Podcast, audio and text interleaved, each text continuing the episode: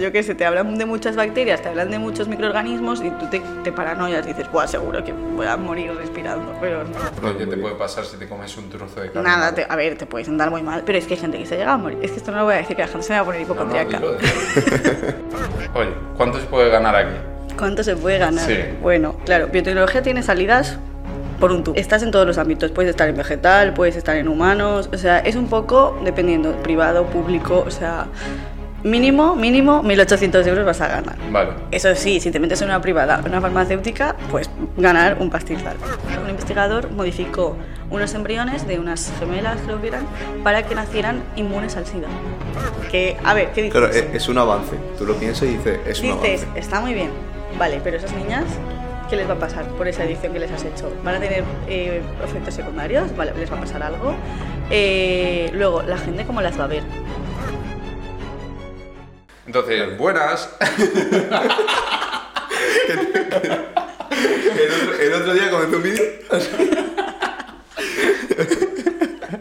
Bienvenidos a este vídeo. Este vídeo es un poco más especial porque tenemos eh, una mezcla entre dos ramas bastante interesantes que son esa rama de la ingeniería y esa rama un poco más relacionada a la medicina. Estamos hablando de ingeniería en biotecnología, con ni más ni menos que Elena, una ingeniera en biotecnología que además ha hecho el máster en investigación eh, biomédica y que ha decidido que su camino se va a basar un poco más en esa rama de la investigación en este ámbito. Entonces, bienvenida, Elena. Hola chicos. Coméntanos, ¿quién, es, quién eres y qué estás haciendo ahora mismo? Hola, yo soy Elena Pérez, yo he estudiado biotecnología aquí en la Universidad Politécnica y yo empecé pues en 2018, acabé hace un añito y me metí en el máster de investigación biomédica en la Universidad de Valencia y ahora estoy haciendo el TFM en el IBV, Instituto de Investigación Biomédica de Valencia.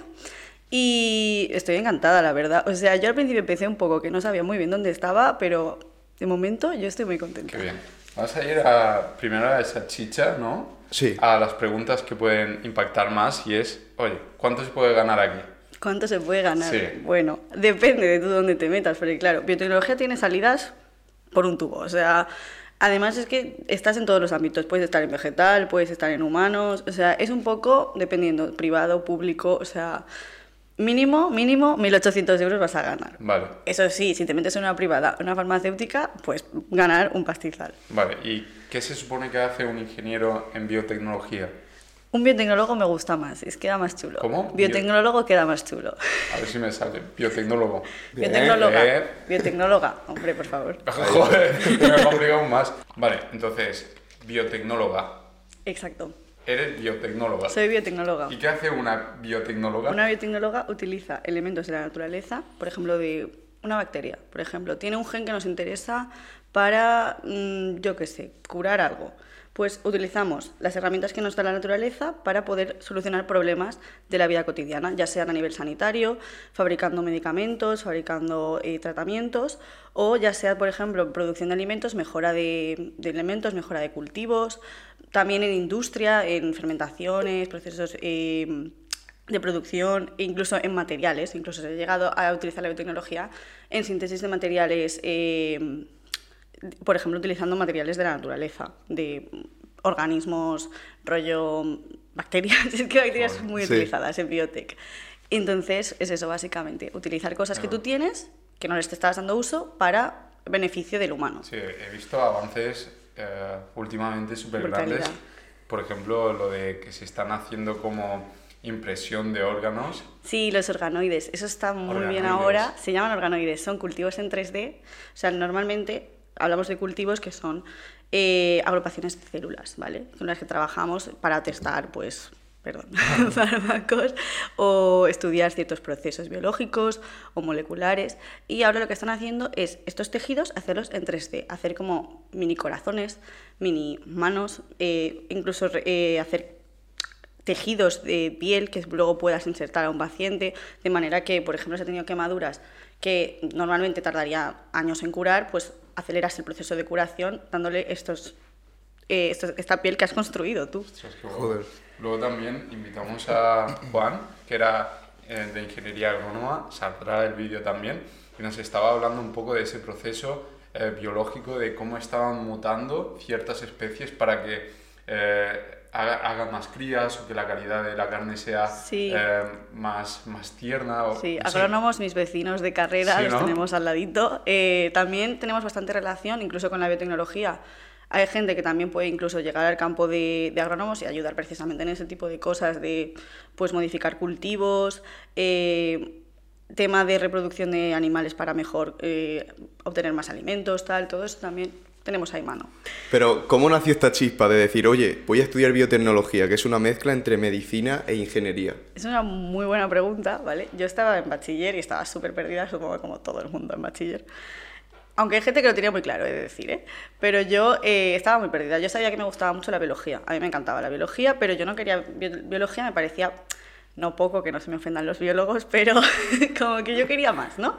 Yo quería no cerrarme puertas y biotech que te abre todo. O sea, os lo he dicho, puedes hacer industria, puedes hacer sanidad, puedes hacer alimentos, puedes hacer eh, producción de materiales, o sea, puedes hacer de todo.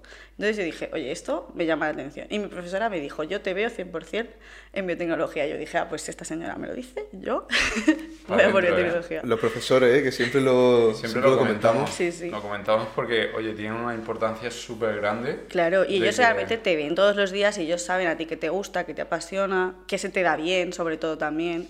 Entonces, yo la opinión de los profesores la tendría en cuenta, que Sí. saben cosas. La verdad que sí. A mí me, me decían que tenía que ir para Bellas Artes. bueno, igual esa opinión. No, pero todos, ¿eh? Y acababa aquí, bueno, en la cueva.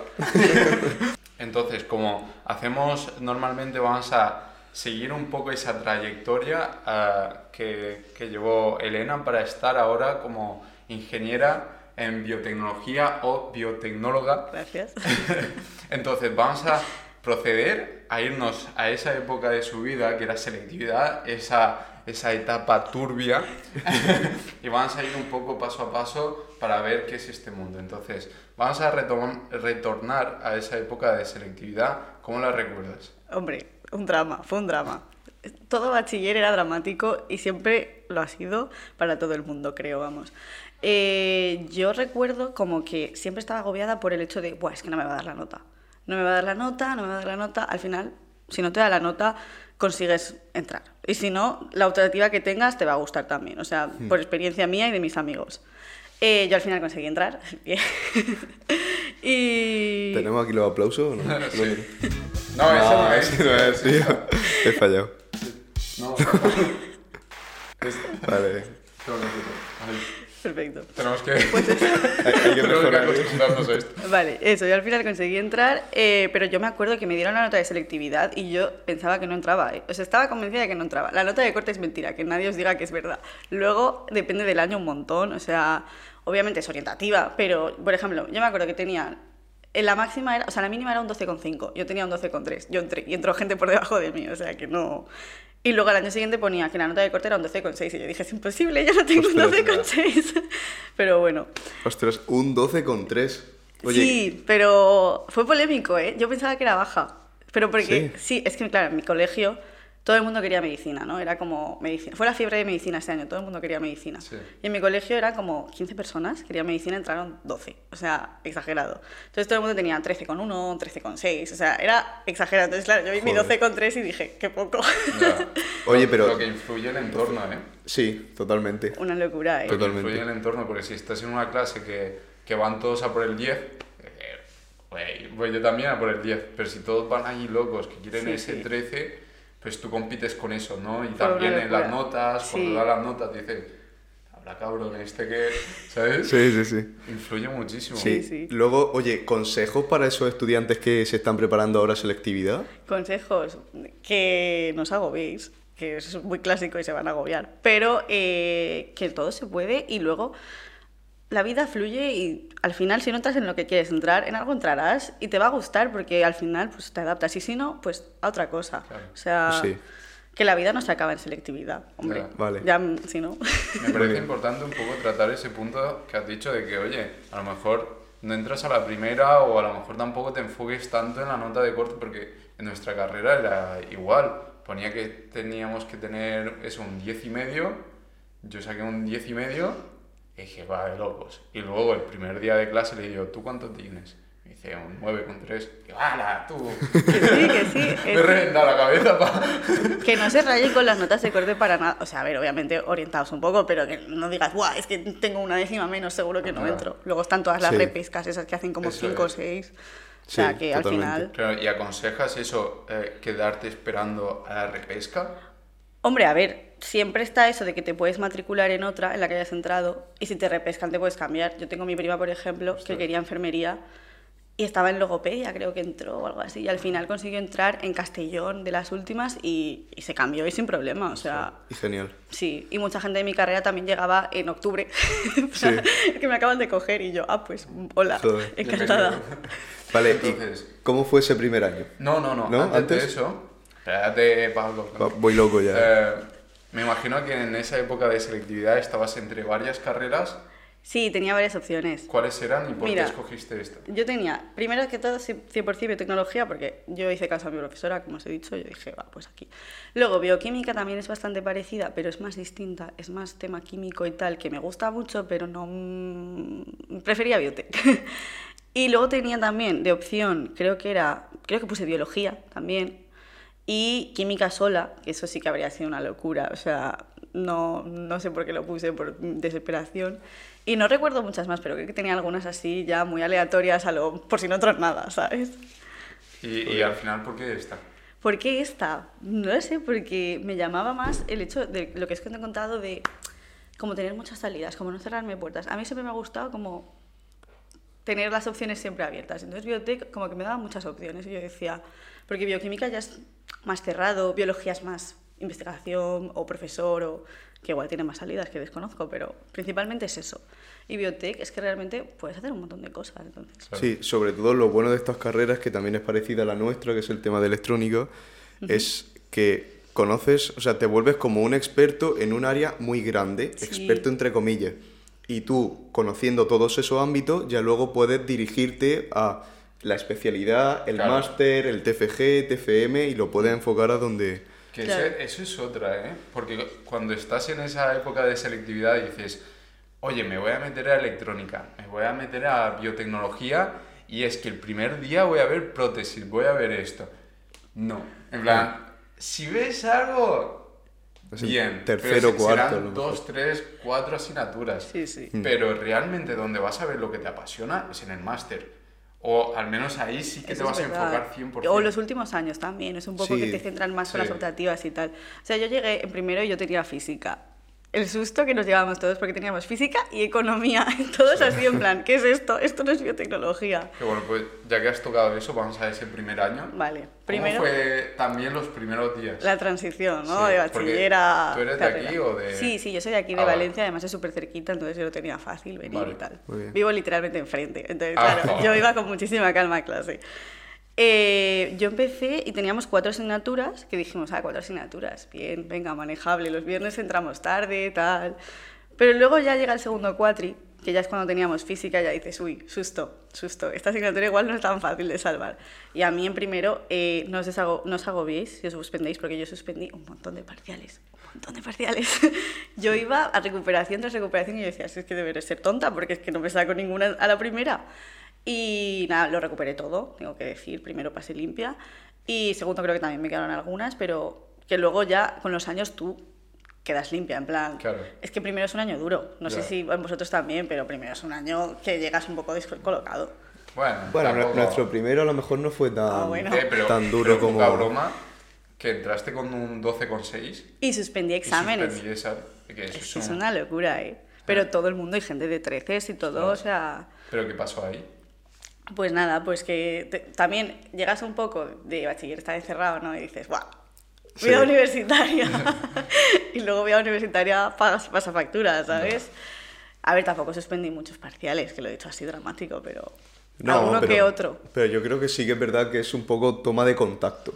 Para saber un poco, oye, los profesores, cómo te evalúan, el tema de las prácticas. Aquí Claro. ya un examen no es el 100% de la nota. Claro, claro. Entonces eso también hay que tenerlo en cuenta. Yo vine loco, eh. Sí. Yo digo, o me pongo o me revienta. Entonces, Claro, es que además te, te veías tu 12 con 3 y decías, nah, este examen súper fácil. Luego llegabas el día de antes estudiando y decías, socorro, Claro. socorro, Sí. socorro. Claro. Yo sé, tú a lo mejor entrabas más sobrado, pero yo a como- ver, tampoco ¿No? sobrada, pero no sé, como que decía, bueno, bachiller ha sido muy duro, esto no será tan Ya. duro. Sí. Mentira. No, pero bueno, a lo mejor el tema de la dificultad en esa carrera es diferente a la nuestra, porque a nosotros segundo y tercero sí que son bastante más duros que primero. Sí. Entonces, ¿cómo, em, ¿cómo de difícil fue primero respecto a segundo, tercero y cuarto? A ver, a mí segundo personalmente se me hizo más fácil, también es verdad que fue justo con la pandemia, entonces claro, hay asignaturas que se comenta a todo el mundo que se aprobaron un poco por suerte que tuvimos todos, por ejemplo, estadística. La gente de mi curso lo decimos, no habríamos aprobado estadística jamás si no hubiera sido por la pandemia. A ver, sí, pero recuperando bastante, ¿no? Claro. Y la pandemia ayudó, la pandemia ayudó bastante. Ostras, pues mira cómo se diferencia de una carrera a otra, porque la nuestra estadística es la más fácil o de las En más nuestra fáciles. carrera, claro, es que nosotros somos muy de más estudiar rollo cosas de, por ejemplo, biología, que no es tanto Ah, vale. cálculos, ¿sabes? Entonces, Vale. a mí personalmente los cálculos, fatal. Vale, o sea, entonces, un- una cosa que hacemos en todos los vídeos es tocar año a año las asignaturas que son más complicadas, porque. Pablo y yo hacíamos una cosa y es preguntarle a un alumno de un año superior, oye, ¿cuáles son las más complicadas? Y así veníamos con el cuerpo un poco preparado. Entonces, ese primer año, ¿cuáles eran las más difíciles? En primero, para mí, la más difícil fue eh, física, porque, a ver, no, mentira, te miento, matemáticas. Matemáticas fue la peor. matemáticas era que nadie se salvaba. Yo pensaba que suspendía. Creo que fue de las pocas que saqué en plan perfecta. O sea, un 5. 0 0 Ostras. 5 0 0. Hostia. De las pocas que sacamos la a la primera, ¿eh? Que yo dije, no me lo creo que me saca esta asignatura a la primera. O sea, luego suspendí unos parciales de genética, que mi amigo me decía, no, pero si este parcial era el más fácil, ¿cómo lo has suspendido? Yo, pues yo qué sé, pero mira, Ya. matemáticas la he aprobado. Esas, 100%, matemáticas, y luego física también, telita, pero bueno, trabajando y tal, la verdad que el profesor no suspendió a mucha gente, se portó, pero fue dura, durante el curso fue dura. Qué bueno. Y primero de carrera es un poco lo que dicen de que es un tercero de bachiller. Tercero de bachiller, eh, refiriéndote a... A que es muy similar a bachiller, dando física, biología, química. Un poco lo que pasa que te meten otras cosas que igual no has tocado tanto. Yo, por ejemplo, en bachiller no había tocado física en segundo. Yo fui al PAU con química y biología y matemáticas, que aquí también cuenta como específica. Y entonces, por ejemplo, me metieron física, que yo no, no había dado. También tenía eh, economía, que no había dado tampoco. Y tenía otras asignaturas como termodinámica y genética, que eso sí que en bachiller no se da. Ah, Pero, bueno. o sea, termodinámica sí se, va, se ve más en química, pero era como una asignatura solo de termodinámica, entonces, claro. Vale, ¿Y, pa- y qué pasó por ahí? ¿Alguna historieta así en primero de carrera? En primero de carrera, ¿la historia de qué? Ya que sé, de fiesta o de... Uf, primero, es que primero fue un poco así de adaptación, ¿no? Ah, vale. de, de grupo. Entonces, era como que al principio todo el mundo iba con todo el mundo y ya en segundo se definen más los grupos de amigos, yo creo. O el segundo cuatro y el primero, diría más. De acuerdo. ¿Y cómo, cómo hiciste tú para encontrar ese grupo de amigos? Pues es que el poli tiene una cosa muy buena y es que ellos hacen como jornada de bienvenidas o algo así, universitaria creo que es, no sé Sí. exactamente. Como que el primer día, como que te hacen un poco de introducción al poli, te enseñan a la gente y te hacen como grupitos de gente. Y entonces en ese grupito de gente tienes los patu, ¿os acordáis de los patu de eso de Sí, primero? es como un mentor, ¿no? Sí. O algo así. Sí, No sé, no sé cuál es la, en plan, el nombre largo, pero se llaman patu. Y son básicamente como personas de segundo que se juntan con grupitos de gente y entonces son como sus mentores de ese año. Que yo me acuerdo de mi patu, que mona, era súper maja. y en ese grupito pues empecé a hablar con gente, mi amiga Patri, por ejemplo, y nos juntamos con más gente y ya en las cenas de biotech que se hacen, míticas cenas de biotech buenísimas. Mi amigo Jan estaría encantado de que nombrar esto. y ahí ya pues te juntas con esa gente y ya pues sales de fiesta con ellos y ya pues poco a poco unas cervezas tal y ya vas haciendo Qué grupo. bueno. Bueno, estamos hablando de la Politécnica de Valencia, Ojo. patrocinador del canal, pero bueno, vamos a intentar también hablar un poco en general para cualquier persona, aunque se quieran ir a la UPM, ¿no? A la Politécnica de Madrid, Vale. que es peor, pero, pero bueno, vamos a intentar Pero bueno, la gente que elija. claro, hay que globalizar un poco. Entonces, vamos a pasar a, a ese segundo año. ¿Cómo lo Segundo. recuerdas? ¿Cambia un poco? Segundo es un poco difuso para mí por todo el tema de la pandemia, pero el primer cuatro yo me acuerdo que fue muy duro para mí la asignatura de bioinformática.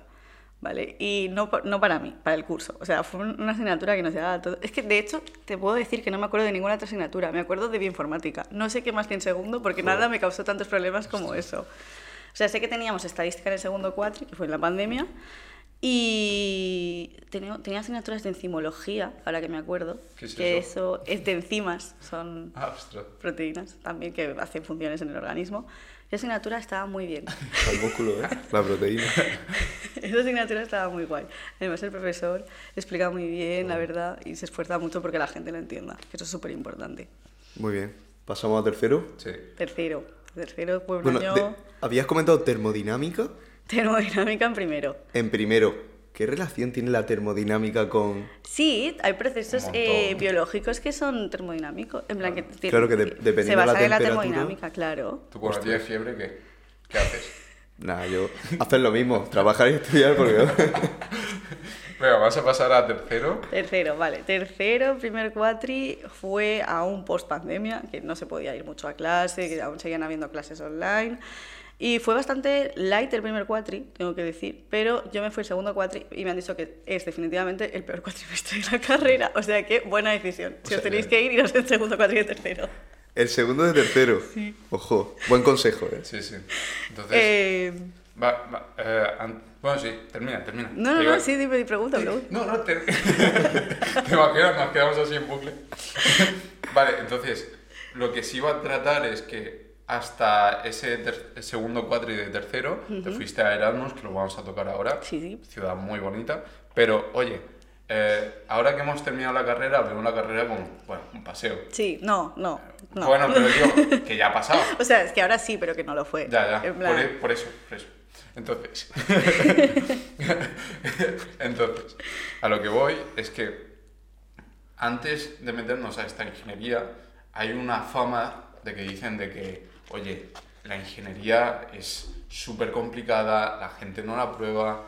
¿Qué pasa realmente dentro de la ingeniería? ¿Es tan complicada como la A ver, biotecnología es dura, en plan, es una carrera bastante dura y mis amigos y toda la gente de la carrera te confirmará que lo hemos pasado mal en algunos momentos, también porque no es que se nos exija, se nos exija demasiado a nosotros, pero como que nosotros también somos muy exigentes con nosotros Sí. mismos, ¿no?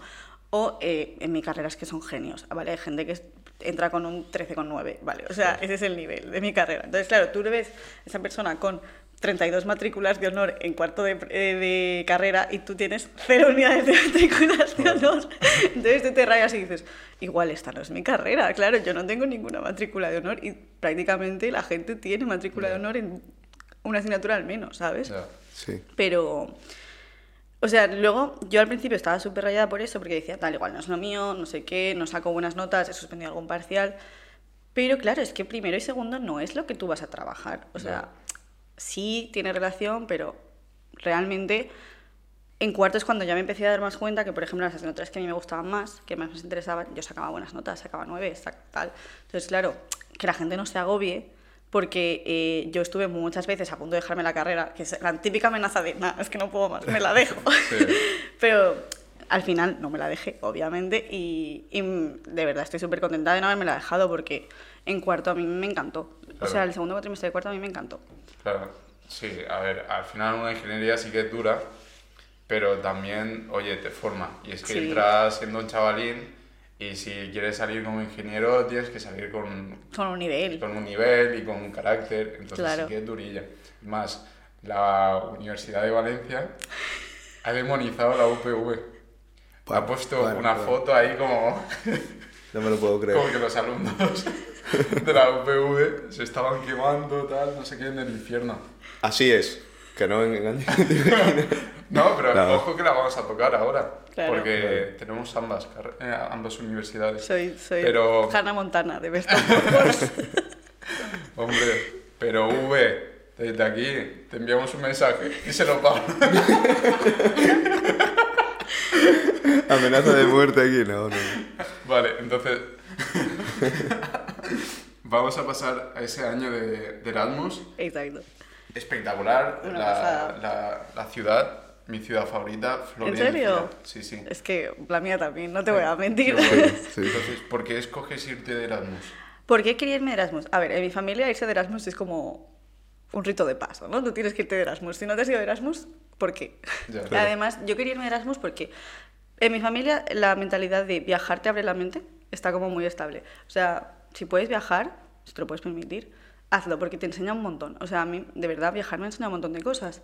Y yo en el Erasmus, de verdad, aparte de que me lo pasé muy bien, obviamente, yo aprendí mucho. El hecho de vivir tú sola en otro país, otra cultura, otra comida, otro idioma, eso te abre la mente un montón. O sea, y eso es mejor educación, no voy a decir que una carrera, pero que algunas cosas, ¿no? y a mí me gustó muchísimo la experiencia, tanto la de Florencia como la de Viena. Las dos, una pasada. Qué bueno. ¿Y cómo fue esa, esa experiencia? Vamos a enfocarnos en Florencia. Sí. ¿En qué eh, universidad fue?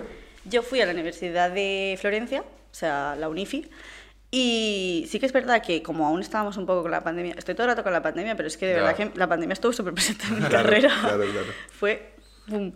Entonces, claro, aún estaban un poco con el- todo el tema eh, clases online, eh, no presencialidad, tal, que es un poco rollo, pero bueno.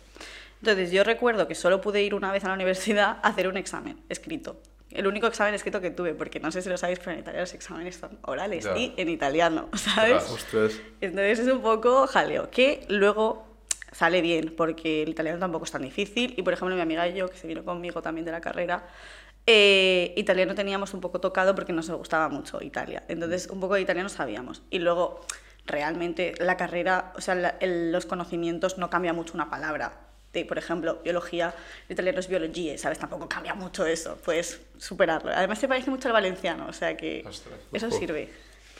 Y la experiencia, muy guay. A nivel estudios, un poco como que me quedé un poco insatisfecha porque no pude ir mucho a la universidad y tal, pero yo hice un montón de amigos con los que a día de hoy sigo en contacto, que luego ellos han seguido pues yéndose a vivir a Australia, Nueva York, tal. O sea, Joder, una vez guay. empiezas ya no Ya. paras. Y luego, la ciudad es preciosa, es que no tengo, es que no tengo nada más que decir de Florencia, es que es una pasada. Además, pequeñita, manejable, o sea, andando llegas a todas partes. Yo vivía en el centro, me acuerdo, a cinco minutos del Duomo de Florencia andando, o sea, es que un sueño. Y yo es que es una experiencia que recuerdo con tanto cariño. O sea, Y por ejemplo, ¿Fuiste seis meses? fui seis meses, Ah, exacto. seis Fui de meses. febrero a julio. Vale, vale. Vale. ¿Y por qué seis meses no un año? Porque yo quería irme todo el año de tercero, pero en biotech tenemos una asignatura el primer cuatro de tercero que es técnicas instrumentales, que es básicamente todas las técnicas de laboratorio, que es bastante importante. Entonces no te dejan irte todo el año de tercero porque eh, esa asignatura la tienes que hacer sí o sí aquí. Es fundamental. Entonces yo dije, sí, pues me voy un año en tercero, o sea, cuatro en tercero y un cuatro en cuarto. Toma, Bueno, que no me deja. perfecto. Y, que- No, y el Erasmus es lo que pintan de fiesta, desmadre. A ver, sí, obviamente, en plan hay mucha fiesta, pero también... Yo, a ver, en Florencia estudié poco, tengo que decirlo, no voy a engañar, pero en Viena sí que estudié bastante. Viena sí que es bastante más estricto, pero es un poco dependiendo del país al que te vas. Obviamente en Portugal, Italia, Polonia, ¿sabes? No te exigen un nivel así y tal, pero que también haces tus cosas, también luego haces el examen y dices...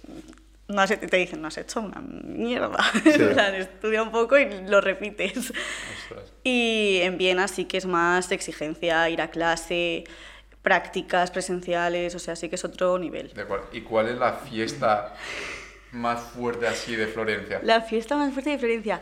Eh, vale, esta historia es muy buena, porque yo no estaba, ¿eh? Yo estaba, de- yo no sé dónde estaba, creo que estaba de viaje con mis amigas del Erasmus. Mis amigos hicieron una fiesta en su casa, ¿vale?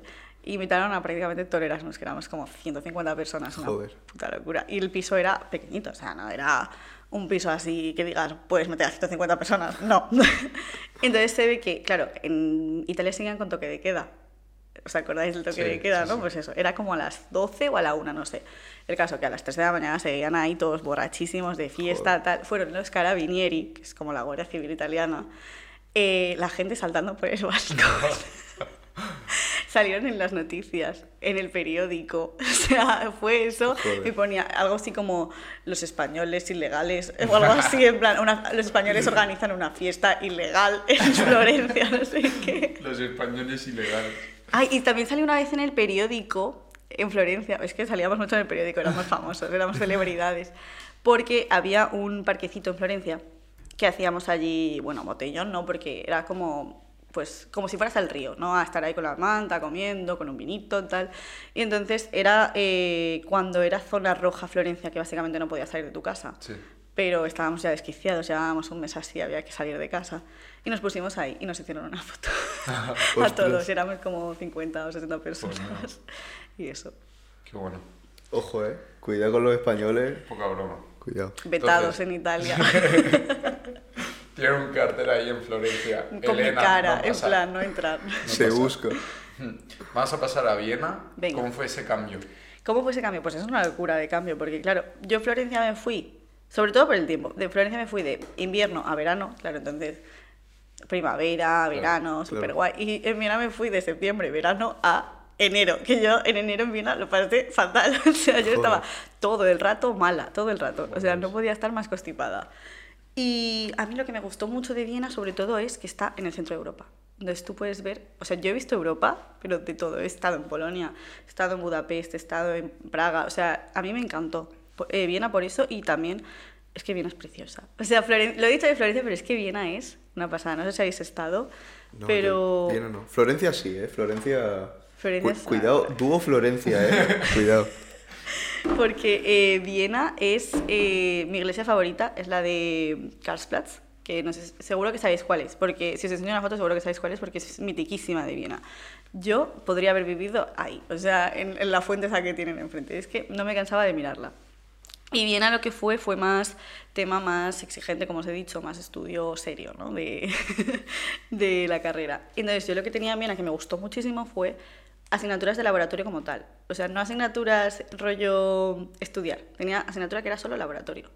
De, eh, por ejemplo, toxicología. Entonces tenías que estudiar lo tóxico que era un fármaco en unas células que ellos te daban. Pero tú te tenías que organizar qué experimentos ibas a hacer, en plan, qué técnica vas a utilizar, y eh, te daban una semana y te decían, vale, qué semana, o sea, qué día de la semana vas a hacer tal, qué día de la semana vas a hacer tal cual. Entonces es como que eso te abre un montón la mente a nivel empezar a trabajar ya real- realmente, porque yo aquí era, tú llegas a las prácticas de la UPV, sin ánimo de desprestigiar, pero tú llegas y te dan un papelito y te dicen, mete tal en no sé qué, haz no sé qué. En plan, no piensas nada, no, Claro. haces lo que te dicen.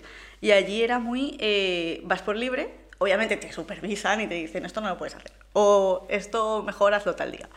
Pero como que ya es ponerte tú a planificarte tus experimentos y tus cosas, que es realmente lo que tú vas a hacer en el trabajo. O sea, yo ahora lo que estoy haciendo en el TFM, un poco tutorizada, es este día voy a hacer tal y voy a necesitar tal, entonces está disponible, entonces me miro a ver si tengo, que es un poco pues el trabajo realmente de lo que tú vas a hacer en investigación. Qué bueno. Y todo eso en Viena en inglés. En inglés, pero ellos hablaban alemán. Claro, la gente de mi, de mi clase habla alemán porque mi se habla alemán. Yo, mi amigo era alemán, me vine con, o sea, me fue con mi amigo alemán, es medio alemán, no es alemán, perdón. y algunas cosas, pues sí, yo me perdía, él me decía, no, tal, han dicho tal. Pero claro, ellos conmigo tenían que hablar en inglés, entonces era un poco raro. Joder. Entonces, Viena no fue a fumar porro. No, para, na- para nada, ¿eh? O sea, Viena fue bastante duro, es decir, ¿eh? O sea, yo la semana de exámenes estaba un poco persona desquiciada, con 50 cafés, estudiando en inglés, eh, cáncer. O sea, Con frío. Con frío, o sea, joder. horrible. Esto- horrible. eh, oye, esto me parece bastante interesante. Eh, pero que en Viena hay mucha fiesta, ¿eh? Sí, Tengo que decir, también. también me lo pasé muy bien. Ojo. Bueno, Yo, esto, esto es una pregunta para un corto. Pero es que yo con mi madre tengo una broma ya verás. que ¿Qué siempre que me pregunta tal, Cosmin, ¿qué haces? Y digo, nada, vengo de fumar un porrillo tal. Yo no fumo ni nada, en plan, ni bebo ni nada. Pero le digo eso. Y mi madre a veces se lo cree. Y ayer, a- ayer mismo, venía del gimnasio a las diez y media, y ahí con el chaquetón, todo frío, no sé qué, iba para mi casa. Y claro, estaba en videollamada con mi madre y me dice, ¿de dónde vienes? "De Fumarme un porrillo, mamá, tal. Pero venía del gimnasio, ¿sabes? Y de trabajar todo el día. Pero bueno, hay... eh, Pobre madre de Cosmin, ¿eh? Lo que tiene que pensar tu madre de ti, macho. Pero sí es verdad que hay una cosa de que dicen, oye, en la carrera se fuman muchos porros. En tu, en tu clase hay mucho... Escúchame, yo no me he fumado un solo porro, no en la carrera, en mi vida, pero sí que gente de mi carrera se ha fumado porros. Pero Pero, no, una locura de Ya. wow. Yo creo que es más en agrónomos, eh, tengo que decir. ¿Sí? Hombre, eh, que confirmen o desmientan, pero yo recuerdo pasar por mi, mi escuela y decir, este olor. Y estaban los de agrónomos fuera. Yo decía, no, no pregunto. Este olor a lechuga no es. Es ¿eh? que además se lo cultivan ellos y es que todos son ventajas. Es verdad. Claro, ¿Qué, son qué agrónomos. experimentos hacen los agrónomos? El TFG. Joder. ¿Cómo cultivar María de manera más eficiente? Venga, hablando de TFG, vamos a pasar a, esa- a ese periodo Venga. que últimamente lo estamos tocando y es bastante interesante. Porque, oye, sí es verdad que TFG lo pintan como algo súper complicado, pero sí que puede ser una experiencia bastante interesante porque, oye, puedes escoger un, un tema en el cual quieras aprender más. Sí, o sea, luego el TFG en mi carrera se entiende de otra forma distinta, no sé si en la vuestra también, que es experimental. Nosotros hacemos una estancia en un laboratorio, que es como serían unas prácticas, y allí desarrollamos un poco pues, nuestro trabajo de investigación, que es lo que luego vamos a fundamentar nuestro TFG, que también existen TFGs bibliográficos en biotech. Pero nadie elige eso, a no ser que vayas muy mal de tiempo, ¿sabes? Entonces, eh, yo empecé el año pasado en febrero en un laboratorio en el Centro de Investigación Príncipe Felipe, que está ahí al lado del Oceanographic, y yo estaba con obesidad. Estaban investigando unos genes que parecía tener función en... O sea, parecían estar involucrados en obesidad, pero que protegían también de todas las comorbilidades que surgen de, de la obesidad, en plan hipertensión, diabetes, tal. Y entonces yo estaba con uno de esos genes. Es básicamente ayudarles con su proyecto de investigación, pero a la vez tú obtienes tus resultados y haces un trabajo con tu hipótesis, tus objetivos, luego tus materiales y métodos, en plan, hecho tal, hecho tal, y luego ya llegas a una conclusión y eso tú lo tienes que defender ante un tribunal, que eso supongo que en vuestra carrera también. Sí. Pues eso. Y entonces es más un tema experimental, más que buscar contenido y mi trabajo va sobre tal y estoy todo el día en la biblioteca buscando cosas de tal. Es más, tú, propio, tú llevas tu trabajo, tú haces tus resultados. Creo que nos hemos dejado un punto atrás y es las especialidades de la carrera. Las especialidades de la carrera... ¿O mm, menciones tenéis en vuestra carrera? ¿Cómo que especialidades? ¿Te refieres a las ramas? Sí, ramas. Vale. Eh, mi carrera, realmente en, en biotech yo teníamos dos posibilidades que son la rama de vegetal y la rama de animal o humano.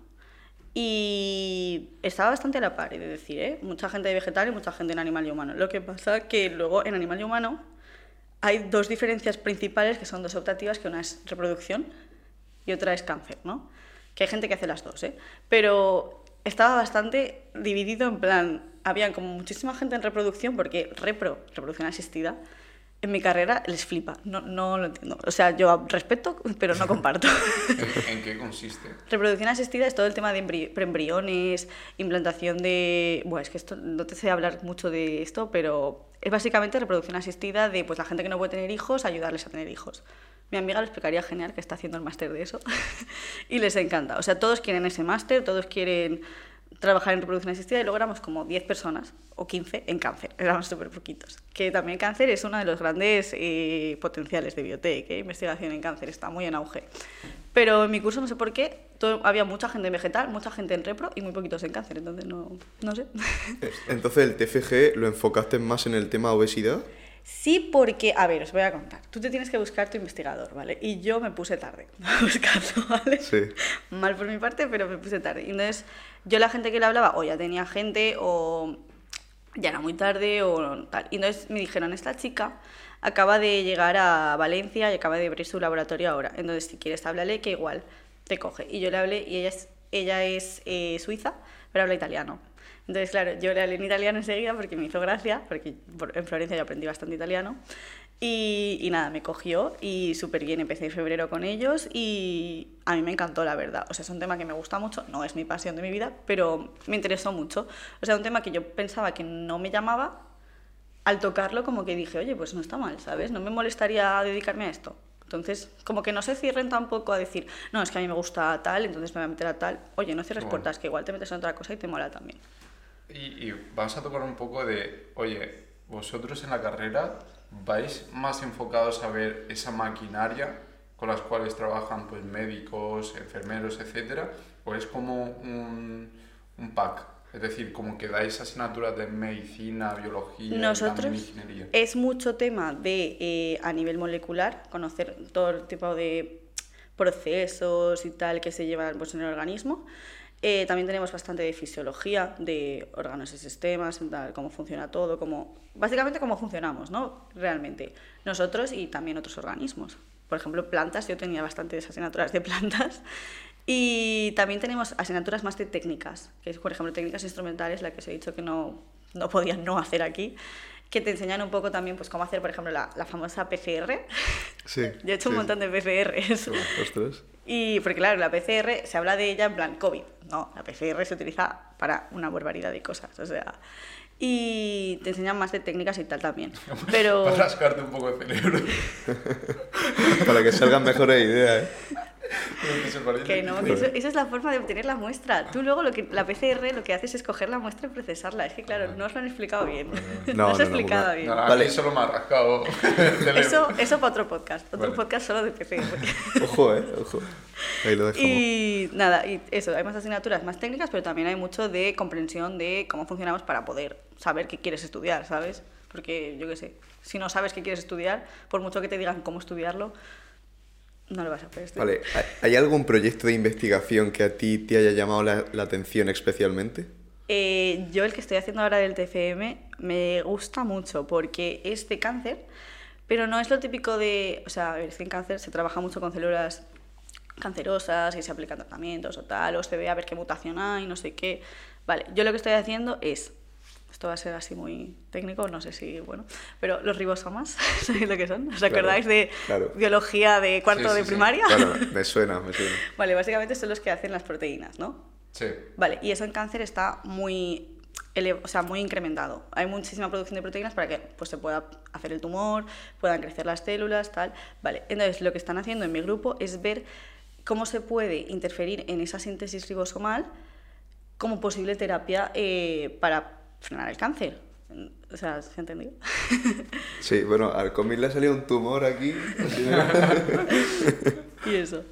Y es interesante, lo que pasa que está aún bastante en fases iniciales, porque claro, la investigación te dicen, no, sí, es que estamos investigando en cáncer, pero no estás ya, que, eh, o sea, investigar no es empiezo y en un año tengo resultados, no, investigar es un trabajo de años, o sea, de proyectos de 3, 4, 5 años, o sea, una locura. Y entonces, ¿en qué consiste ese proyecto? ¿En el tema de hacer que tu cuerpo deje de producir esa proteína? No, es básicamente intentar frenar esa o sea, sí, es intentar frenar la síntesis de proteínas, pero solo en células tumorales, obviamente. Perdón, estoy chorrotando no, micro. Pégale un puñetazo, hombre.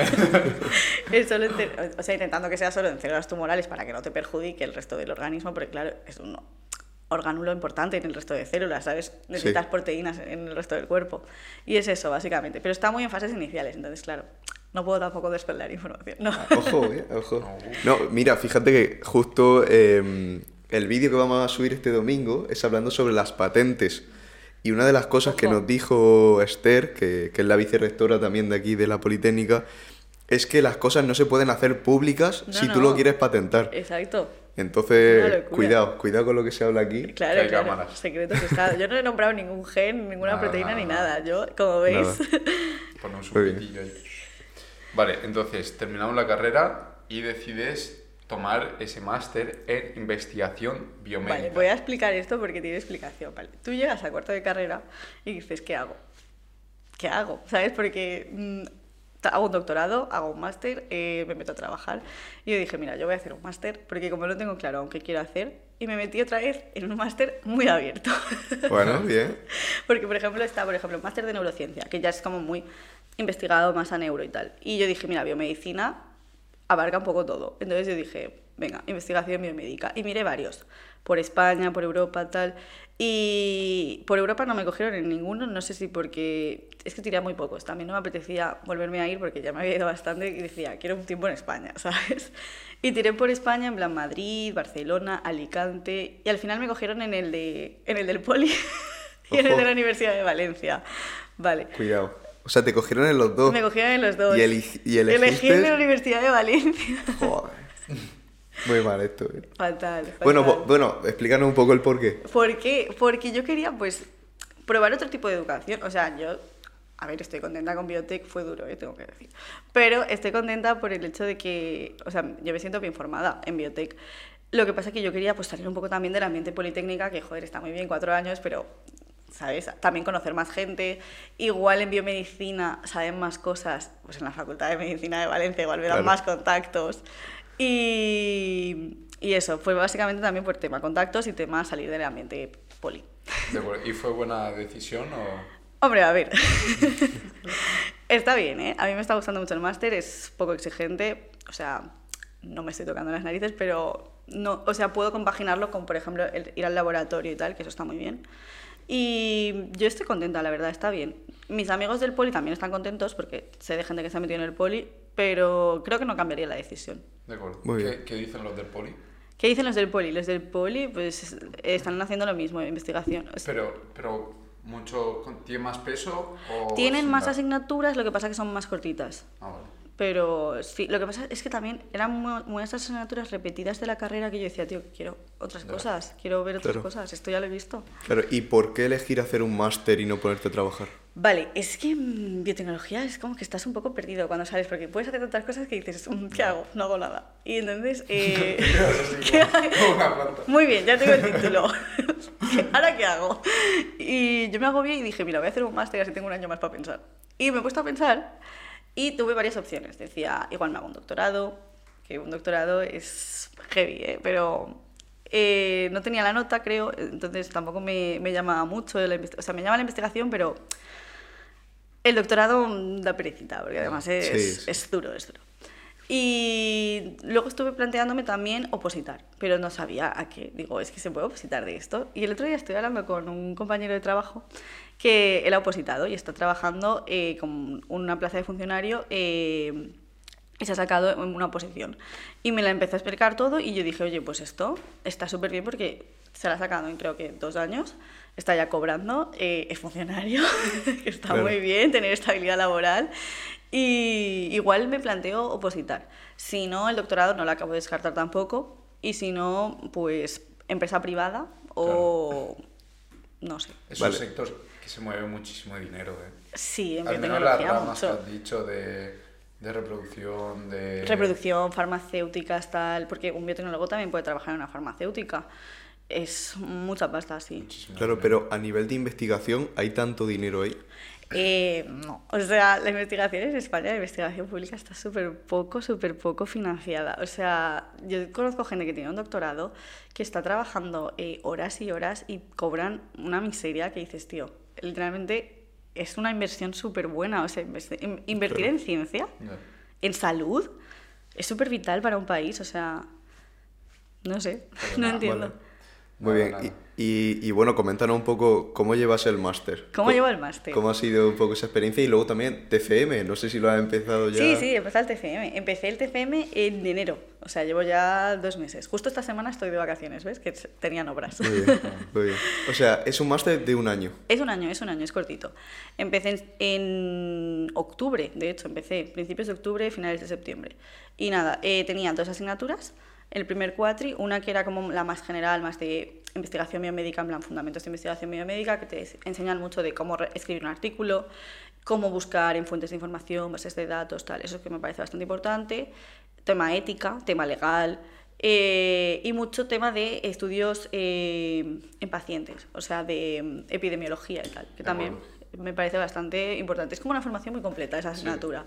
Y luego habían dos optativas, una que era más de anatomía y otra que es más de fisiología. Anatomía es más partes del cuerpo, fisiología es más funcionamiento.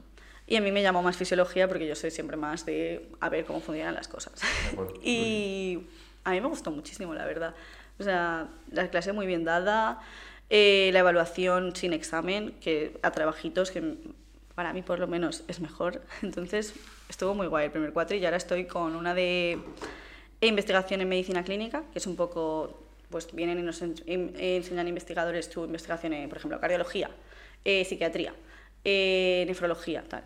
Y nos explican un poco cómo investigan ellos en su campo. De acuerdo. ¿Y a quién le puedes recomendar este máster? ¿A quién le puedo recomendar este máster?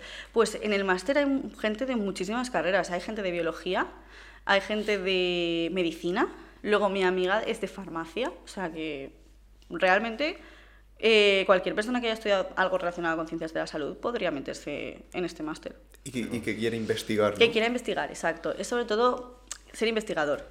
Vale. Y eh, a mí me interesa ese punto porque no sé muy bien lo que hacéis en biotecnología. Es decir, eh, ¿vais enfocados en esa parte electrónica de, oye, de sensorizar, eh, yo qué sé, señales, eh, yo qué sé, Podrías. eh, la tensión? Vuestra, eh, a ver, a ver si me explico. ¿Vuestra carrera va enfocada en crear esa maquinaria? No, mi carrera es más tema eh, utilizar, o sea, lo que he dicho, utilizar cosas que tienes en tu beneficio.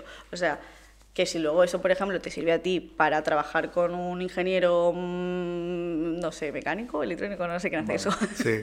Decirle tal, pues eh, yo sé de este organismo que tal, entonces un aparato que vendría bien para este problema, eh, lo podrías hacer así, tal, algo así creo que es. No sé, no sé muy bien ese tema cómo va, porque yo soy más de tema sanitario, pero creo que eso también tiene relación con biotech.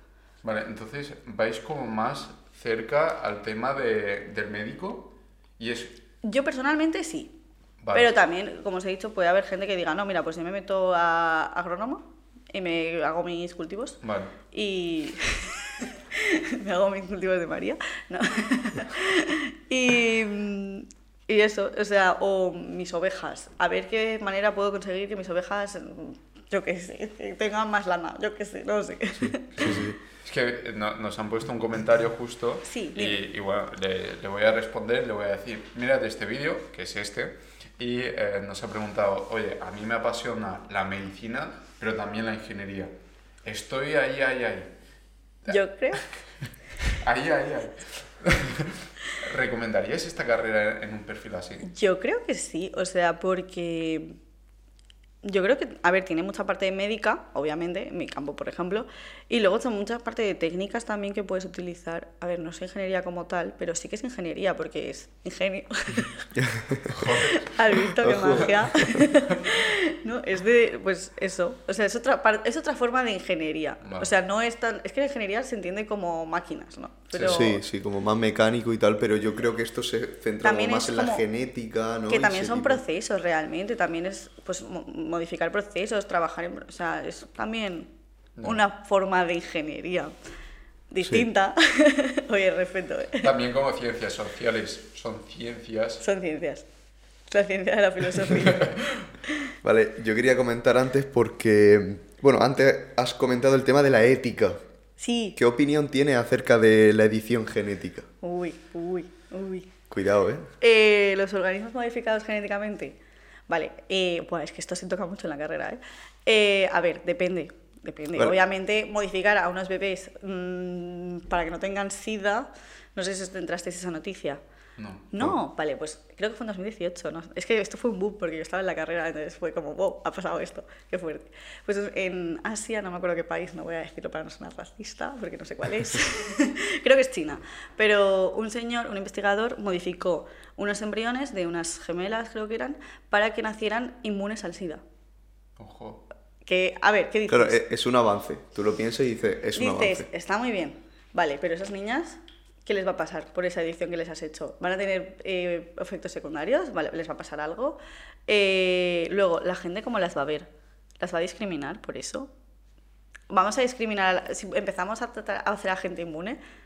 O sea, vamos a discriminar a los que no son inmunes porque, claro, no pueden pagarlo, entonces los discriminamos porque, claro, no son inmunes al SIDA, pero es un poco turbio el tema de en personas está aún por estudiar bien y profunda, en profundidad. Pero claro, esto también da pie a que tú puedas modificar, por ejemplo, el color de los ojos de una persona, que sea rubio, que sea moreno. Bebes a la carta, lo llaman.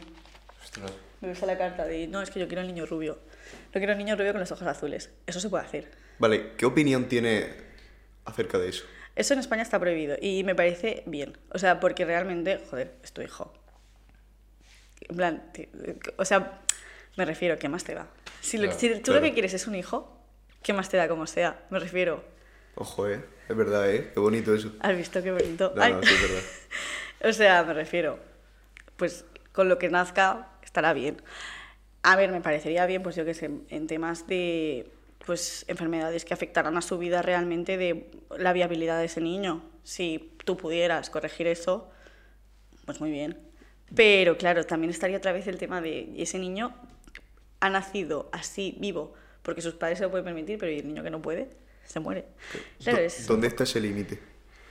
No lo sé. Es que a mí este tema me parece súper polémico y realmente yo digo, mira, yo no sé qué decirte, porque claro, es que mm, me parece Sí. bien el- por el hecho de decir, vale, estás solucionando problemas, pero a la vez es como que dices, tío, esto va a crear problemas en la Ya. sociedad, le va a crear problemas a esa gente.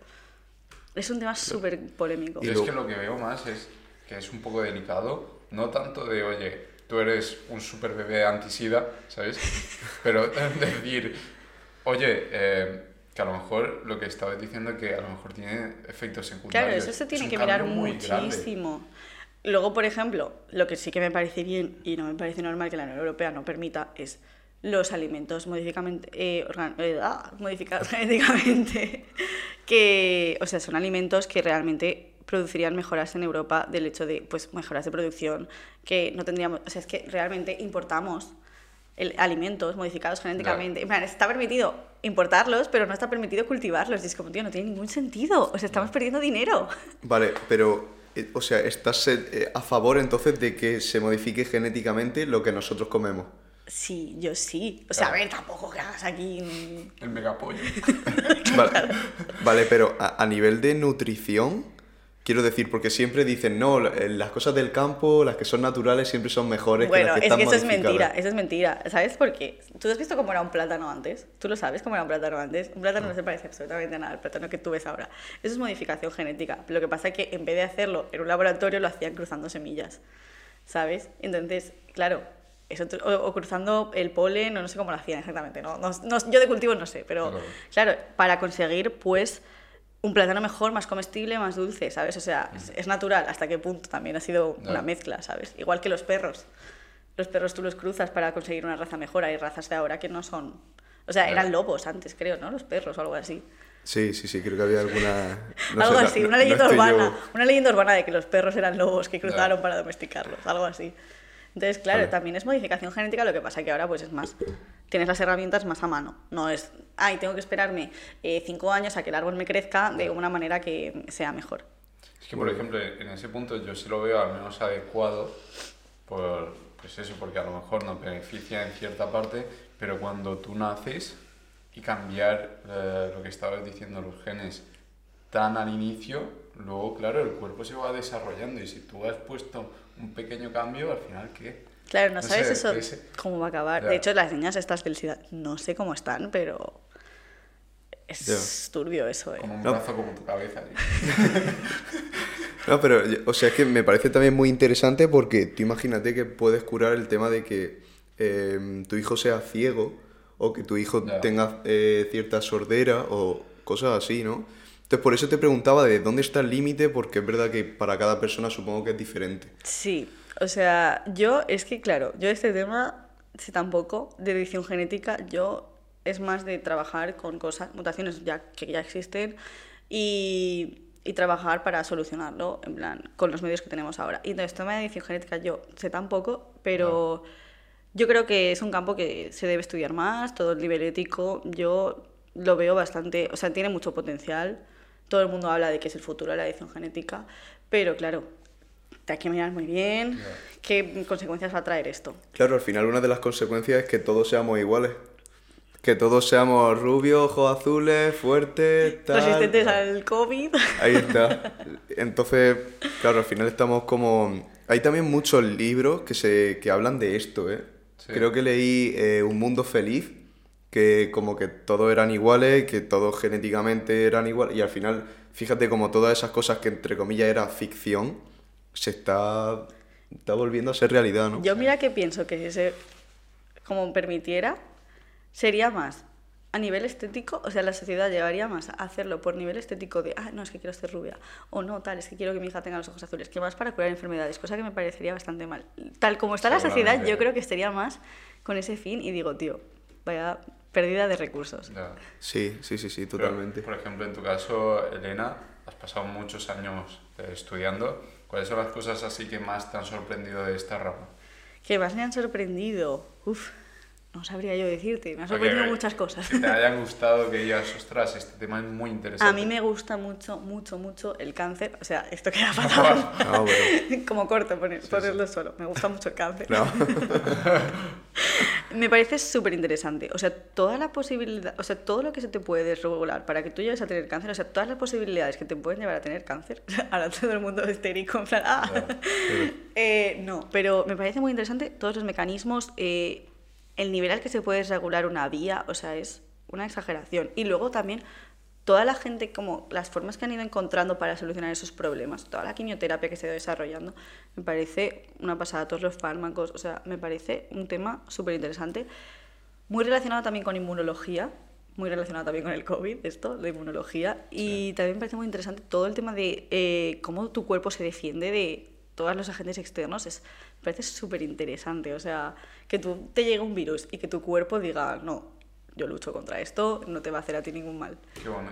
Eh, ¿Conocen en profundidad ese tema? Es Inmunología. Cuando, sí, cuando viene una bacteria y te quiere atacar y, y, tus defensas, pues eso. O sea, tengo la asignatura de inmunología un poco en, la punta del dedo de pie. Pero... Es que, por ejemplo, vi un vídeo de que eh, se hablaba de, oye, tú cuando tengas fiebre, cuando tengas eh, estos síntomas, déjalos estar Hombre, claro, la fiebre es una respuesta fisiológica del cuerpo, es una lucha que está ejerciendo tu cuerpo contra ese... O sea, claro, el aumentar la temperatura aumenta los procesos, o sea, aumenta la velocidad de los procesos, termodinámica, ¿has visto? aumenta la velocidad de los procesos, entonces tu cuerpo como que puede combatir más rápido, es una respuesta normal la fiebre. Y eh, claro, eso lo escuché porque... Lo que no es normal es si ya llevas varios días con fiebre que ya dices, chico, vete al médico que tienes un algo porque no estás gestionándolo bien. Claro, eso lo escuché porque, oye, eh, tu madre te ve o lo, que sea con un poco de fiebre y dice, oye, tómate una pastilla, tómate esto. Oye, déjalo, déjalo que trabaje y ya vemos. Vale, muy bien. Yo también, bueno, eh, me parece un tema súper interesante. ¿Tú estás también un poco a favor de eso, de dejar que el cuerpo se defienda? Hombre, a ver, si estás pasándolo mal, de verdad mal, pero si es un poco de fiebre que tú puedes seguir adelante con tu vida, cuídate, abrígate, tal. Pero es que a mí el abuso de pastillas no me gusta tampoco, porque claro, tampoco abuses, que eso luego a la larga te va a joder. Igual que el tema de los antibióticos, que no sé si sabéis algo de esto, todo el tema de resistencias a antibióticos. Vale, la gente hace muy mal uso de los antibióticos, ¿vale? A la mínima me encuentro mal, me tomo un antibiótico. No sabes ni si es, no sabes ni si es una bacteria lo que tienes. A veces es un virus. No se puede tratar un virus con, una, con un antibiótico. Eso lo sabíais. No. A pues ver, Si, a ver, si, me viene el COVID, sé que me tomo un paracetamol y da. Claro, un antibiótico sirve para tratar infecciones bacterianas. Y además son muy específicos en plan, esta bacteria con este antibiótico, esta bacteria tal. Entonces, claro, hay gente como que se toma el antibiótico y me ah, estoy mala, me tomo un antibiótico. ¿No?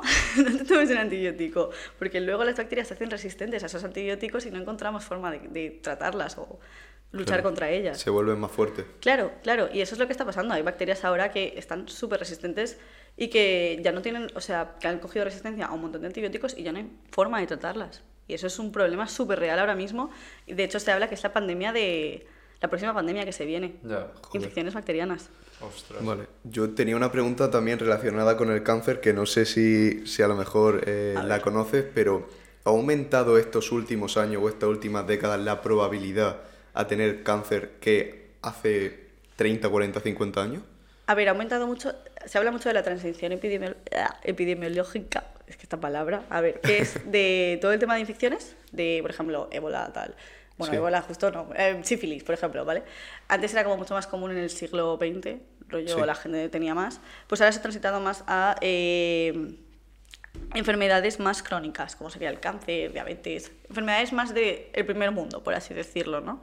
Y sí que es verdad que ha aumentado bastante, o sea, creo que es la iba a decir la tercera causa de muerte, pero no lo sé, pero está alta, ¿vale? O sea, es bastante, eh, bastante común, bastante frecuente el cáncer. Y de hecho, es que claro, como puedes tener cáncer de tantas cosas, es todavía más frecuente, porque por ejemplo tienes diabetes y solo tienes diabetes, que hay dos tipos, creo, pero cáncer puedes tener muchos tipos de cáncer. Entonces, seguro que conocéis a gente que tiene cáncer, o lo ha tenido o, o le ha pasado. Entonces, sí, está bastante en auge, está bastante más también por el tema de, supongo, la polución, el plan, el estilo de vida que se lleva ahora, de comer mal, menos ejercicio, más sedentarismo, eso todo influye. se fuma bastante más, el alcohol, todo eso obviamente pues está influyendo un montón a, que surja más el cáncer y haya más probabilidad de... No, más probabilidad no, porque... Pero como que más gente tenga cáncer. Es que vi hace poco de que una de cada tres personas... Es una locura. Eh, iba, iba a padecer cáncer. Yo me quedé, dije. Hombre, a ver, igual, "Ostras". una de cada tres, no sé, pero. A ver, lo pusieron en la tele. Lo que ponen en la tele se supone que. Claro, verdad. to- sí, siempre creen todo lo que dicen los medios. No, pero eh, no me acuerdo, fue en un documental que confiaba bastante y dije, ostras, una de cada tres. Claro, y hay un montón, Es si os dais cuenta, uno de cada tres. Somos tres. no me. a ver, eh, ¿qué iba a decir? Ah, vale, que de hecho ahora hay muchísimos eh, programas de screening por la seguridad social, o sea, la sanidad pública, seguridad social, no sé, bueno, da igual. Eh, de, por ejemplo, cáncer de mama. Eh, a las mujeres a partir de cierta edad ya te empiezan a citar para que vayas eh, a hacerte una mamografía, creo que es una vez al año, para tenerlo controlado. Y no sé si los hombres también el de próstata creo que era, pero no lo sé. Eh, y es como que, joder, realmente es un problema real porque es que no es que ya estés eh, curándolo, es que estás diagnosticando, o sea, haciendo programas para diagnosticarlo, ¿sabes? De que es un problema muy real. No haces programas de screening de sífilis, ¿sabes? A ver si hay gente que tiene sífilis. Claro. También había visto eso de que una de cada tres la padecían, pero que también el porcentaje de la gente de, que De se- curaciones de también curación está, sí. se había aumentado bastante. Sí, hay mucho tipo de terapia. O sea, está, es que ahora mismo es todo el dinero está yendo básicamente a, a todo tema de eh, estudio de cáncer porque es un tema bastante preocupante. O sea, Claro. yo conozco bastante gente que ha tenido cáncer en mi entorno que es una locura. Realmente tú piensas, ¿cuánta gente de tu entorno tiene diabetes y cuánta gente de tu entorno ha tenido cáncer? Ya.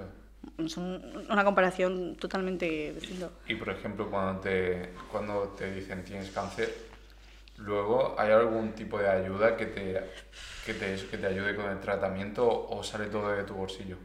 Yo no, esto no lo sé tanto, pero yo tenía entendido como que eso lo cubre la, el, esta- o sea, el, el Estado te cubre la, la quimioterapia o los fármacos que te mediquen, o sea, te receten.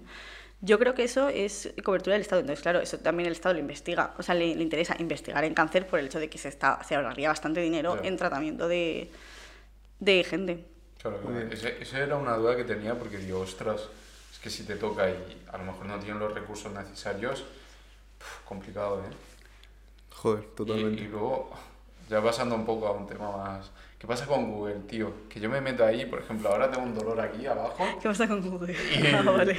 y, y, tío, pongo, me duele en el abdomen parte... Y puedes tener desde sí. cáncer hasta Y un me dice- infarto, y me eh, dice, Ya "Tienes- está muerto. Tienes apendicitis. Tienes apendicitis, tienes cáncer de hígado. Y digo, cabrón, tío, como que apendicitis. Y, y y sigo leyendo y, y es que tiene razón, dice, un pinchazo repentino y no sé qué. Sí, Y sí, dice, sí. ten cuidado, ten cuidado porque eso se hincha y revienta. Entre 42 y 70 y tantas horas. Que "Ala, tú me muero ya. Se habla mucho de ese tema del exceso de información, Claro. ¿no? Como que ahora todo el mundo tiene demasiada información y el problema está en qué haces tú con esa información, ¿no? Porque claro, te, te dicen, tienes apendicitis o puedes tener eh, un virus. No, o... a mí me han dicho apendicitis o gases. Claro, claro, claro, claro. Y tú, y tú dices, tendré apendicitis, porque dices, ¿cómo va a ser gases si este señor me está diciendo que tengo apendicitis? Entonces, claro, tú lo que se tiene que enseñar un poco a la población es a eh, saber utilizar la información que se les da. Porque, claro, eh, a mí también me ha pasado, eh, yo estudiando investigación biomédica he llegado a decir, me está dando un infarto, voy a morir ahora mismo porque Sí. me duele el brazo, aunque haya estado en el gimnasio, da igual, es un infarto, claramente. Eh, entonces es un poco, pues, saber eh, como tranquilizarse un poquito, ¿no? No ir a acudir el primer día, vale, a ver si es un dolor así, no voy a decir, no acudís el primer día y ahora se empieza a ver la gente.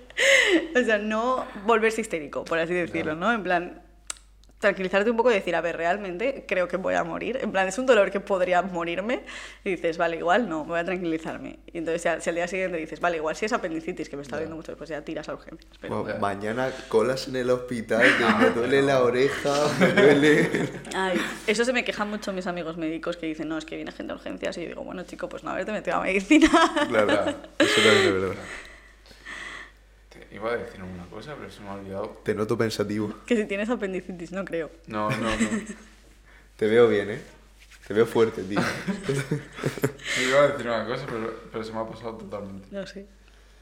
No, pero bueno, pre- pregunta tú algo. No, no, pues sí. Estábamos hablando de mucha información de la población. A ver, yo, yo básicamente era ya por terminar. Eh, vale, ¿cómo podemos luchar también con esa desinformación? Luchar con la desinformación, Buah, es una pregunta muy grande. Eh, pues en vez de eh, preguntarle a Google, Ahí está. preguntarle a la gente que, eh, que a veces Google es sabio y sabe muchas cosas, te enseña muchas cosas. Pero preguntarle a la gente, pues yo qué sé, de tu entorno, en plan, tal. Yo, por ejemplo, tengo amigos farmacéuticos que les digo, oye, estoy de resaca, ¿me puedo tomar un paracetamol? A lo mejor un ibuprofeno, ¿sabes? Entonces, ir como a la fuente de información fiable, ¿no? De tu entorno, por así decirlo. De hecho, mi familia, eh, los test de antígenos en- durante el, el COVID me los pedían a mí porque decían, claro, esta chica sabe. Y yo, a ver, yo sé tratar la muestra, Claro. sacarla igual no, pero, pero sí. Muy bien. Todavía en tu casa llevo años preparándome para esto. Llevo años preparándome para... Para una No, pandemia. Vale, ya, ya me he acordado de, de la pregunta Venga, que tenía y es que tú te rayas mucho con esto, es decir, sabiendo todo lo que hay, sabiendo todas las enfermedades, Uf, sabiendo todo es esto. que como persona No, claro. histérica que soy, Claro. claro. yo saber cosas, yo digo, Buah. es que claro, yo por ejemplo estudiando, estudiando cáncer, yo decía, madre mía, es que tengo cáncer. claro, yo como cada nueva enfermedad que te hablan, tú dices, seguro que lo tengo, pero luego lo racionalizo y claramente no tengo ninguna de todas esas enfermedades, pero sí, a veces saber demasiado es un problema. Claro. Es, Por- es bueno. eso que, que a veces lees, un- yo qué sé, lo que estamos hablando de Google, te metes y dices, ostras, es que tengo esos síntomas y a lo mejor no tiene nada que ver. Pero, oye, una vez que sabéis todos, todos, entre comillas, ostras, es que cualquier cosa que te pase, el hombro, no sé qué, dices, tío, tengo algo chungo. No, a ver, hay que saber, pues eso, racionalizarlo. Ya. Es racionalizarlo y decir, a ver, puede ser, es que este síntoma lo puedo tener también por cualquier cosa, ¿sabes? Entonces yo siempre digo, vamos a pensar que es por lo menos eh, problemático, Ya. ¿no? Vamos a decir que son gases, que no es apendicitis. Entonces Claro. eso, es luego, racionalizarlo. luego, es verdad, si queréis ya por terminar también, que hay personas como que el tema de... Es que no, creo que lo vi en un programa de televisión, personas que van a un restaurante Sí. y que no pueden tocar tampoco los cubiertos o que necesitan llevarse la comida a su casa para que no... no- Tengo una historia muy buena de esta, ¿vale? Porque eso es todo muy relacionado con microbiología, ¿vale? Ahí, Entonces yo cuando estudié microbiología yo estaba paranoica, o sea, yo veía en todas partes posibilidades de morir. De hecho, vale, estaba en mi casa y tuve que coger una, una grapadora, ¿vale? Y me, me clavé la grapadora oxidadísima. O sea, yo Uf. Llorando de voy a morir por todo tipo de mm, virus y bacterias del ambiente. Obviamente no me pasó nada, pero claro, ese momento fue duro. Y además lo hablaba con todo el mundo y es que microbiología crea, crea traumas porque dices, guau, todo lo que hay en el ambiente. Claro, luego- so- sobre ¿Qué- todo qué- luego... qué puede haber así que no, a ver, tampoco es eso, pero yo qué sé, te hablan de muchas bacterias, te hablan de muchos microorganismos y tú te, te paranoias y dices, Buah, seguro que voy a morir respirando. Pero no, porque obviamente tienes un sistema inmunitario, Claro. no todo está en el ambiente, o sea, entonces, tranquilidad. Lo- luego la carne, que esté bien cocinada. es Eso, que- eso es muy importante, fuera bromas. ¿eh? Yo he llegado a tirar carne de caducada de un día porque le veía mal olor y decían, es que prefiero sobrevivir, ¿sabes? A cobrarme, eh, o sea, gastarme dos euros, ¿sabes? Prefiero sobrevivir. pero porque Ah, ¿qué te puede pasar si te comes un trozo de carne? Nada, te- a ver, te puedes andar muy mal, pero es que hay gente que se llega a morir. Es que esto no lo voy a decir, que la gente se me va a poner No, no, hipocondriaca. dilo, dilo. Es que mi hermana es súper hipocondriaca de esto, entonces, claro, ella enseguida ve una carne en mal estado y dice, yo no me la como. En plan, una carne sospechosa, no mal estado, sospechosa, que ella dice, no me transmite mi confianza. Dice, ya no me la como. Y yo le tengo que llegar y decirle, no pasa nada, tal. Y no, ni yo le sirvo, ¿eh? Ni yo le sirvo como, Sí, como voz de la razón, imagínate.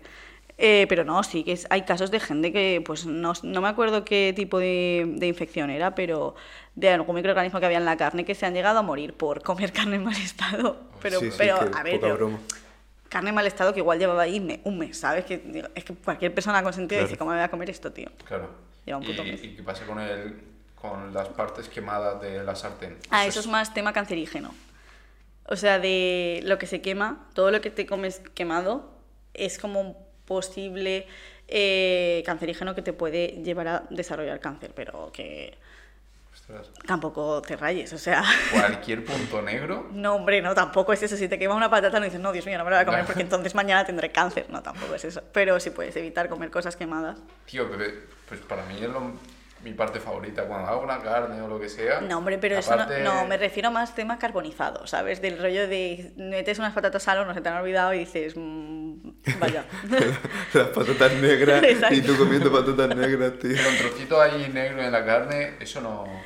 No lo sé, porque mi profesora de cáncer, que era argentina, dijo algo así como, yo que soy argentina y me gusta mucho la carne asada, tenemos más riesgo o algo así, pero no sé si lo decía en serio de Sí, coña, y entonces... sobre todo que a ellos creo que les gusta la carne muy hecha. Muy hecha, muy, muy hecha. Muy hecha. Claro. Tú por si acaso no te la hagas mucho. Es que me gusta ahí que tenga... Pues nada. Pero claro, si la haces poco, también Eh, tiene su también es riesgo. problemático porque entonces infección. Es que todo Ah, sí, problemas, todo sí, problemas. sí, tiene que estar como una chancla, la carne. Ahí. bueno, yo creo que hasta aquí Sí, eh, sí, sí. damos fin a esta entrevista. Hemos tocado eh, toda esta trayectoria. Esperemos que ah, hayamos podido ayudar un poco a algún estudiante que esté interesado en esta carrera. Elena, muchas gracias por estar aquí. Ha sido A un placer. Y nada, un saludo.